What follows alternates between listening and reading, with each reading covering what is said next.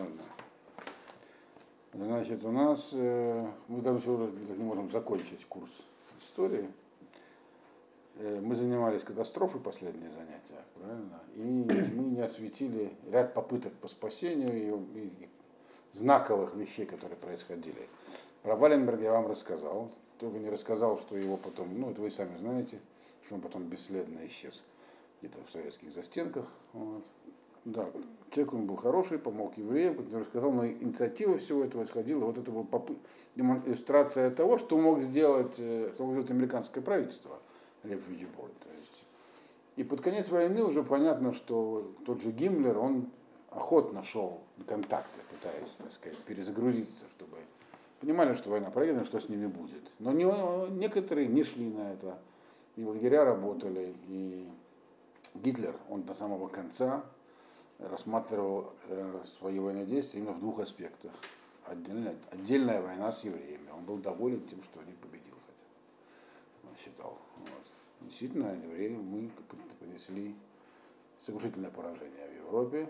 Вот. Но были еще отдельные эпизоды. Я не буду говорить вам про восстания, которые были. Всем известно восстание в Варшавском гетто. Это тоже история не такая простая, как кажется. Да. Кто там восстал и какие там были еще силы. В общем, написали эту историю выжившие, а в основном э, члены э, Шамера Цаира, там были еще, там была еще одна военная организация. И кто внес больший вклад, это крайне спорный вопрос, но уже академический. Э, была эта самая во- военная организация, больше связанная с бейтаровцами. Вот. Было много всякого, написано много книг про работу юденратов, э, что это была за организация, как сотрудник, кто как в какой мере сотрудничал с немцами, кто не сотрудничал, что происходило. Происходило столько всего. Вот. Но в целом результат был плачевный. И восстание было намного больше, чем одно. Намного больше.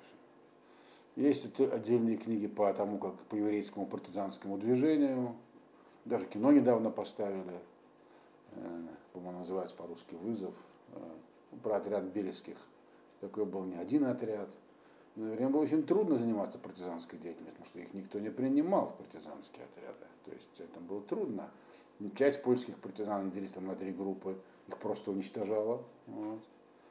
Э, А что, про про что сегодня тоже уже поставлены фильмы, немцы это всячески обыгрывают, что мы были не самые плохие, посмотрите на поляков. Вот. Ну, короче говоря, сегодня тоже стало все политическим вопросом, как бы. Но в целом понятно, что евреям было особенно некуда деваться, особенно некуда бежать, из гетто было некуда уйти, особенно семьям. Поэтому, в общем-то, были все обречены. Единственное, что действительно могло спасти. Кто-то, кто-то индивидуально, там, типа Аба Ковнера, там, потом занимался деятельностью. Были еще евреи-партизаны. Значит, но, тем не менее, в целом евреям было идти некуда. История этих бесчетное множество. Значит, но это все касалось тех евреев, которые попали под власть немцев вот с началом э, Второй мировой войны в 1939 году, и потом в 1941 те, которые находились под властью, ну, в, Евро- в евро- в европейской части России, ведь немцы дошли до Волги фактически, и очень много евреев оказались у них. Но была, были страны-союзники еще, которые не были под властью Германии, они были союзниками. Кто это за, что это за страны были в Европе? Ну, Италия, само собой, э, Венгрия, Румыния, Болгария. Так? Там все сложилось несколько по-другому. В Италии э, были приняты тоже антиеврейские законы под давлением исключительно немецким. Э, и оттуда евреев отправляли тоже в лагеря уничтожения. Но итальянские чиновники на уровне чиновников, они саботировали это всячески. Поэтому там много евреев спаслось.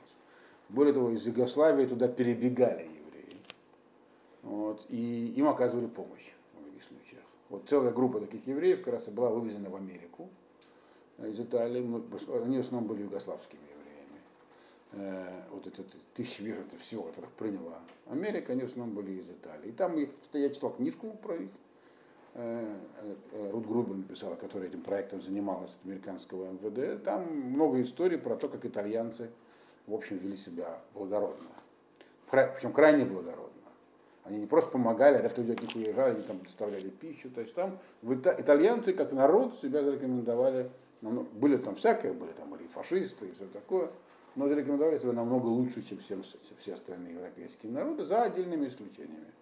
Сербы, э, э, которые вот были, особенно армия Тита, тоже лояльно относились к евреям и спасали даже их. Вот. Боснийцы были СС, уничтожали. Албан, в Албании было очень мало евреев, несколько сот человек, но их всех спасли, э, поскольку в Албании вообще не принято выдавать своих. Такой гор, горные люди. Вот. Значит, э, Испания не была союзником Германии и не была оккупирована. Она не воевала. Э, туда, на, как на, а там же режим, который... Что и что. Э, режим режимом, но Каудильо, э, э, этот самый Франко, он, он не вступил на войну на стороне Германии до самого конца. А Германия очень хотела, чтобы он вступил. И более у него внутри была его позиция, более правая, видимо, тоже на какой-то вот подталкивали. То важно для Германии, потому что если бы Испания вступила в войну, то можно было бы сразу захватить Гибралтар. Это скала, которая контролирует вход в Средиземное море. Она была британской до конца войны. Она из Испании ее... Вот. Франко не вступил в войну. Э, Португалия не вступила в войну. На территории Испании многие евреи, туда было трудно добраться, потому что только через Пиренеи, а Пиренеи Франции контролировались э, Германией, точнее, французскими союзниками Германии. Но, в общем, э, но те, кто добрался, там нашли убежище в Испании. Вот. Но это не так много, говорят, тысяч 30 человек сумело туда добраться. Э, теперь Э, в Швейцарию тоже некоторые перебежали, но их туда, во-первых, выдавали обратно, выгоняли попросту. Тех, кто был включали в лагеря, но кто-то там тоже спасся. Не сотни тысяч, тысячи. То есть особенно было трудно куда-то податься, никто особенно не хотел вот, евреев у себя. Но мы говорим про союзников, про союзников Германии. Ну, а еще до, этого Норвегия была оккупирована Германией. Там было всего там 200, 200 небольшим тысяч евреев. Половину из них они помогли им перейти в Швецию, половина погибла там, чем их давали иногда норвежцы сами. Э, датчане за приличные деньги очень вывезли только своих евреев, наверное, 6 тысяч человек ну, было, как бы спасли чем гордятся. Но на самом деле там было много беженцев, их никто не спасал. Вот. Финляндии, которая участвовала в военной стороне Германии, Гитлер даже не заикался о выдаче финских евреев, которое было там, там пару тысяч или там тысяч с небольшим. Из них 300 воевала финская армия. Вот. И некоторые были, их пытались наградать железными крестами немцев, они их не брали. Вот. Значит, э, они были крайне патриотичны, финские евреи. Э, и, но немцы предоставили им список. Там было много беженцев, чтобы их выдали, их начали выдавать. И тут вмешался, Маннергейм за это не отвечал, он был на командующим президентом, но такая полулегендарная история, хотя она очень правдивая, говорит, что он тоже вмешался и эту выдачу прекратили. То есть из Финляндии успели выдать 8 человек евреев. Поэтому финны построили рядом с Трестеном э, поселение, назвали его Ядашмуна в честь этих, и занимаются там миссионерской деятельностью. Это миссионерский центр. Э, на набережной Хельсинки стоит памятник этим восьми евреям. Они были в основном немецкими, по-моему, гражданами. По-моему, один выжил. Так что есть много еще историй разных, как пароход из Америки с евреями завернули обратно и так далее. Теперь мы вернемся к союзникам Германии, а именно, где было серьезное еврейское население. Это Болгария, 55 тысяч евреев, Румыния, не помню сколько, но по несколько сот тысяч евреев. Вот, Венгрия, э, вместе с, Че, э, в Чехией, так, в Венгрии примерно там вместе с Чехией, по-моему, было 800 тысяч евреев. Это была как бы одна группа еврейская, назывались Унгарин. Значит, э, они были союзниками. И, соответственно, их евреев немцы не могли просто так забрать. Э, румынских евреев, хотя в Румынии был жесткий режим, и Румынию не, не отправляли в лагеря, хотя всячески угнетали, но на территориях, которые румыны контролировали, оккупировали, например, Одесса, Бессарабия, там, да, там шло уничтожение евреев. Похожая ситуация была с Венгрией, мы, вернем, найдем в Болгарии, по непонятным, до сих пор нет точных, точной информации, почему царь Борис э, не выдал евреев Освенцим. Там было 55 тысяч евреев, и всех интернировали, все были в лагерях трудовых. Вот. И им было там, мягко говоря, не сладко. Вот. Но там девушки прятались от солдат и все такое. Это слышал от болгарских евреев. Но, тем не менее, в лагеря их не отправили.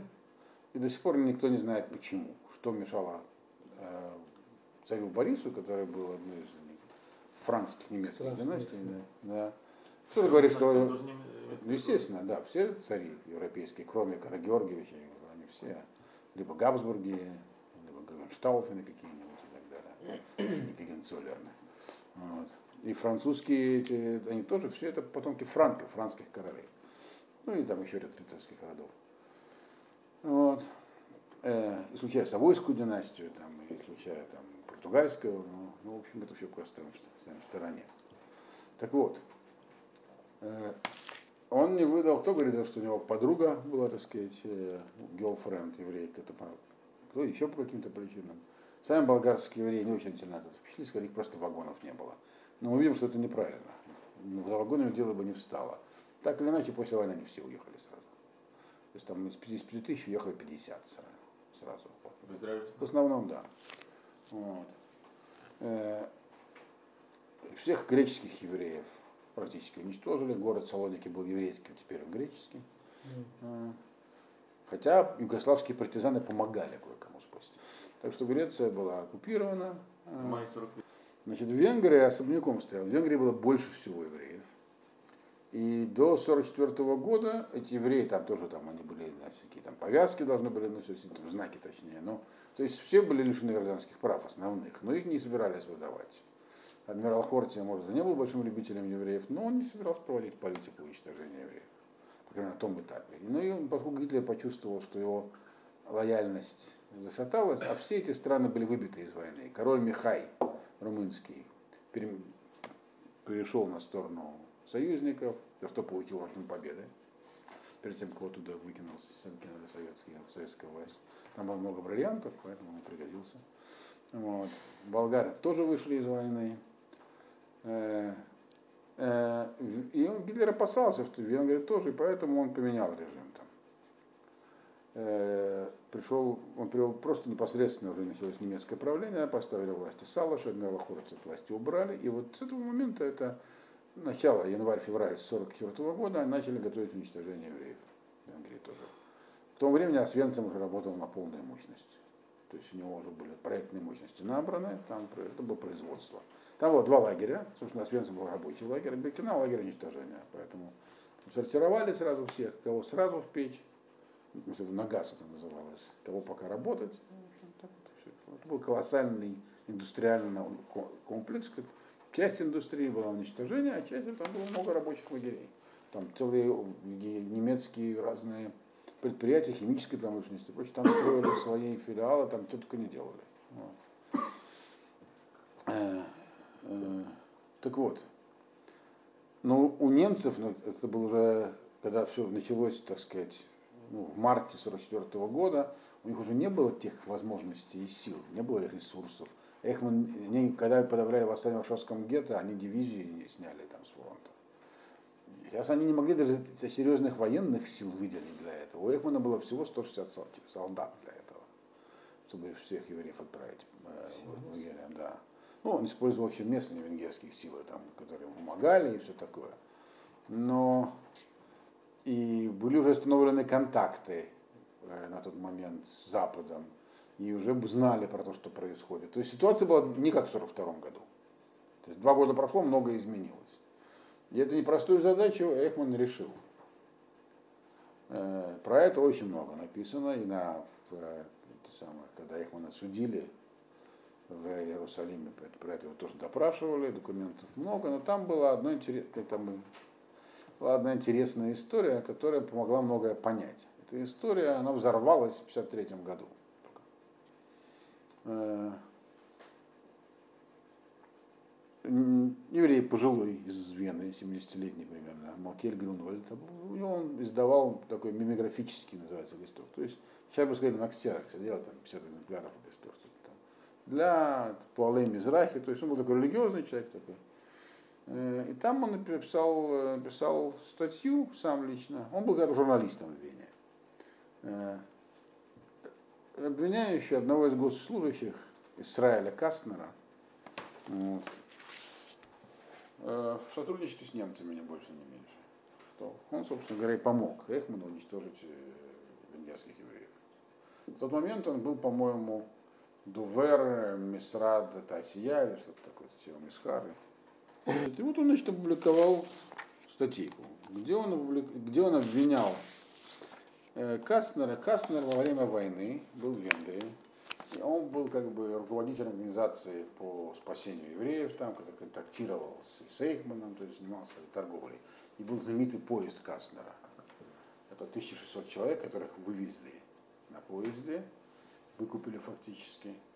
Там было много родственников Кастнера, человек 300, там было всякие еще видные люди, были богатые люди, которые купили себе место. И там же был Садмарский Рэбе в этом поезде, еще таких ряд религиозных лидеров.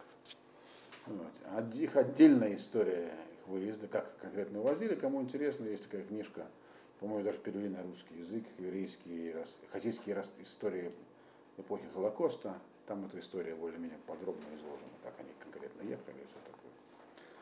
Значит, и Грунвальд его обвинил не больше, не меньше, как в том, что он как бы в, в обмен на то, что ему позволят кого-то вывести, он помог немцам остальных вывести в лагеря. Как он помог? Как я уже сказал, у Эхмана не было больших сил, поэтому он, немцы из Венгрии евреев увозили под маской переселения. Они не говорят, что мы живем в Освенцим. Как они делали так часто очень. Вы переселяетесь в другую местность хотим евреев убрать вот из этой местности. Есть там какой-то там Бантустан евреев, и письма даже заставляли людей писать перед смертью, что здесь все в порядке, там, что такое. Значит, э, евреев было много. По идее, и в тот момент уже можно было там ломануться в Швейцарию, там границу перейти. Уже не так. Конец войны уже многое стало известно. Э, и, а он как бы выступал от имени Э, сионистского руководства, да, я, мы знаем, мы были, это правда, вас переселяют. Приезжал, толкал речи, и ему люди как-то верили охотнее и шли в поезд, и которых повозил прямо в Освенцим. Где-то, значит, по разным источникам, либо с апреля, либо с, с середины мая, 10 э, тысяч человек ежемесячно из Польши, минимум вывозили в... Ежедневно? Ежедневно, да. Ежедневно вывозили в Освенцим. 10 тысяч человек успели вывести очень много. Потом где-то к концу 1944 года это прекратилось, но успели вывести много. То есть там э, венгерских евреев чуть не 400 тысяч было уничтожено. Ну вот. То есть там печи работали, там уже не только печи, там уже не печи не справлялись, рвы уже делали там, там. Детей просто так кидали туда без газа. Вот. С огонь горел. В общем-то, и вот он в этом участвовал. Вторая, второй пункт обвинения – было, что после войны он ездил в Нюрнберг на процесс, и ряд нацистских преступников, благодаря его свидетельским показаниям, был оправдан. Ну, в частности, Курт Бехер, который участвовал во всем этом. Он высказал такие обвинения. Обвинения серьезные. По идее, э, Кастнер должен был подать на него в суд за клевету. Но Кастнер этого делать не стал. Рудольф Кастнер его была или по-венгерски Режи, по-немецки Рудольф, а в Израиле он был Израиль Касл. Вот. У него жена, дочь, он уже был такой established. Э, но поскольку он госслужащий, то за него правительство подало в суд на Грюнвальда. Э, Грюнвальда, поскольку дочка его была в Лехе, не в Лехе, в Эцеле, то один из командиров Эцеля стал очень известным адвокатом, э, Исраиль Тамир не Исраиль, Шмуль Тамир, Шмуль Тамир. Тамир был способный адвокат, он взялся за это дело, на всем шамаем, без денег. А он оказался человек, который может раскрутить могучего. И он раскрутил. Поэтому написана книжка, вот эта книжка называется Писал ее Бен Хехт. Человек, про которого я вам рассказывал, которого привлекли э, к деятельности по спасению евреев, группа Бергсона. Он сценарист, который писал голливудские фильмы, в том числе для Мерлин Монро. Книжка очень тенденциозная, называется. По на иврите как кахаш. Такой наглый обман. Значит, Не думаю, что она есть по-русски. По-английски есть много ее изданий различных. Я не могу сказать, что эта книжка написана с большим пафосом, и она, в общем, такое, же акюзе, то есть я обвиняю, так серьезно обвиняю. И я вначале от нее очень впечатлился, и сейчас впечатлен. Но когда я потом прочел много другой литературы, все не так однозначно. Ничего, ничего не бывает однозначно, как выяснилось. Но обвинения были серьезные. Дальнейшая сюжетная канва она была такой. Э, э, суд первой инстанции, точнее окружной, судья произнес речь, который, заключительную, который сказал, что Кастнер продал душу дьяволу, и по всем пунктам обвинения Грунвальда оправдал. А раз так, то, значит, по идее, был в закон, теперь нужно судить этого. Ну, дело было, естественно, сразу передано Верховный суд. Судья, судьи Верховного суда признали неправомерной, неправомерное обвинение Грунвальда, приговорили его к символическому штрафу, но по одному пункту даже они признали, что он, Грунвальд был прав, а именно то, что он ездил в Нюрнберг, и по его показаниям были оправданы нацистские преступники. Вот. Это была одна сторона монеты. Параллельно с этим рассматривалось еще одно дело, которое всплыло из-за этого. На самом деле было два человека, которые за Освенцима сбежали. Один из них профессором он стал, профессор Варба, и второй он, он, в Америке парню. Сам, они до самого конца обвиняли и писали, что сионистский истеблишмент их предал. Они донесли информацию, они эту информацию принесли Равдов Бервес Манделю, вся семья которого, который был раввином в Братиславе, не был раввином Братиславы, в Братиславе. Человек, который занимался серьезным изучением решений, он ездил часто в Британский музей, вот. Он там возглавил комитет по спасению. Они контактировали, находили деньги, причем в него включил всех, и реформистов, и светских. Это была организация, которая Лемайси пыталась решать проблемы, то есть покупать немцев и как-то. То есть так он сам, семья его погибла, он сумел убежать из поезда уже. И после войны, когда была демонстрация, он посмотрел, основал Ешиву в Америке, и он участвовал в демонстрации раввинов против образования государства Израиля Белого дома. Такие тоже были. И он написал книжку, называется «Минамецер», где он тоже обвиняет сионистский истеблишмент, который не реагировал, он поставлял информацию, пожалуйста, вот что происходит, никакой реакции. Значит, то есть там тяжелые обвинения высказывались. Значит, и в этом же русле было дело Йоэля Бранта. Йоэль Брант это человек, которого он был, как бы работал вместе с Каснером, его отправил Эйхман с миссией в Иерусалим. То есть речь шла о том, чтобы договориться о сделке. Э, миллион евреев на 10 тысяч грузовиков, груженных чаем-то. И через турецкую границу их готовы были они выпустить. Первых 300 тысяч готовы были выпустить в качестве жеста доброй воли, если договорятся.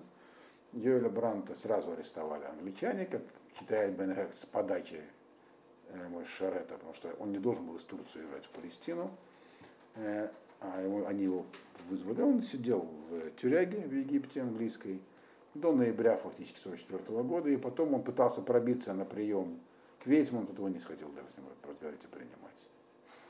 Вот. И вся его миссия провалилась, и поэтому ему дал был срок месяц, после этого они даже раньше стали отправлять евреев. Они задержали, то есть прекратили отправки временно, миссия не удалась.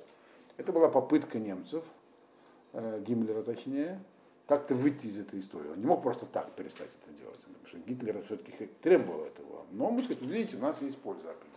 Гиммлер был менее радикальный, нежели Он был более, в тот момент Гиммлер хотел, э, да, он был более прагматичный в конце войны. Он хотел, как бы, надеялся, что ему удастся, предприняв что-то, избежать смертной казни хотя бы на суде. Все, все было понятно всем. Гитлер был фанатиком. То есть это делалось не от лица самого Эхмана, а это делалось от лица руководства его, которое, естественно, было Гиммлером. Вот. Э, и эти люди потом обвиняли очень долго, никто не хотел слушать все их обвинения, все это никто не читал. Вот на деле Кастнера все это всплыло опять. То есть все, что там, все эти претензии, которые были к деятельности организаций организованного еврейства, они всплыли на этом процессе.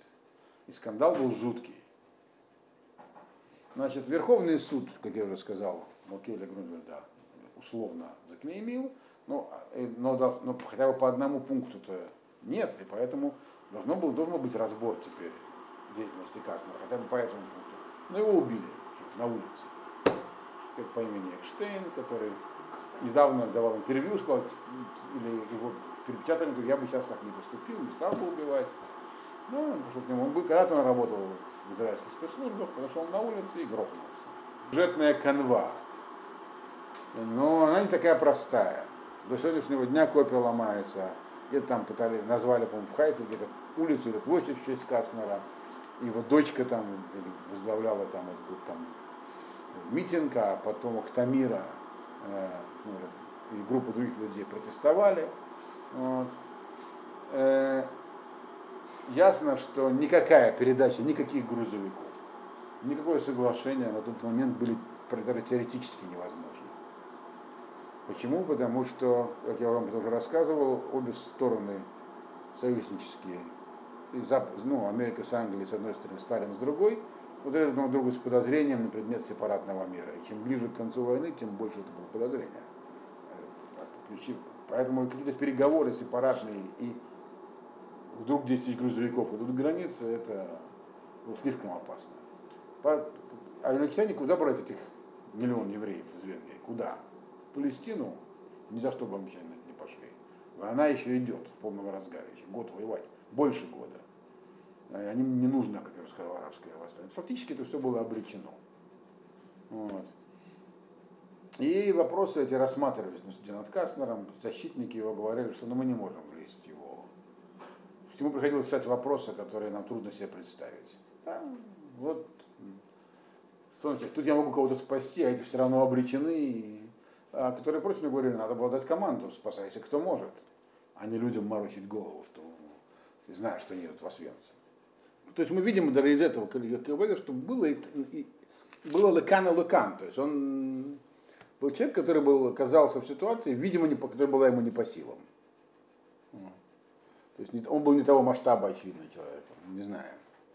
Вот. Но факт, что э, он спас там, около двух тысяч человек, но способствовал, не знаю, что был без него, но способствовал уничтожению десятков тысяч как минимум. Возможно, мы не знаем, сколько, кому конкретно он способствовал. Но, по крайней мере, там описанные эпизоды, там, родной город Клюй, там, где 20 тысяч было, где он Просто говорю людям, да, да, и поехали, и все, вот поезда. Вот. Поэтому нам, но это как бы иллюстрация того, что ситуация была невозможная. А с другой стороны, куда им деваться этим? Ну куда, что с ним? Куда, куда им бежать? Разбегаться Просто разбегаться. Те, кто разбежался, многие уцелели.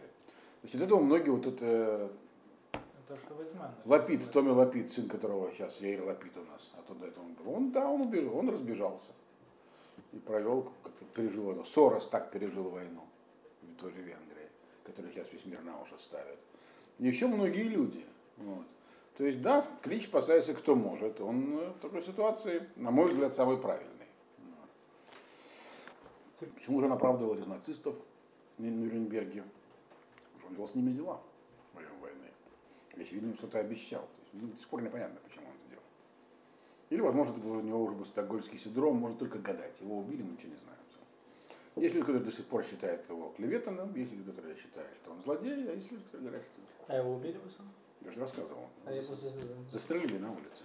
Mm. Перед, как после окончания вынесения вердикта, после, э, до того, как его тут суд был окончательно завершен, приговор вынесен, и по идее уже начаться новый суд уже над ним, по крайней мере, по одному пункту. Вот.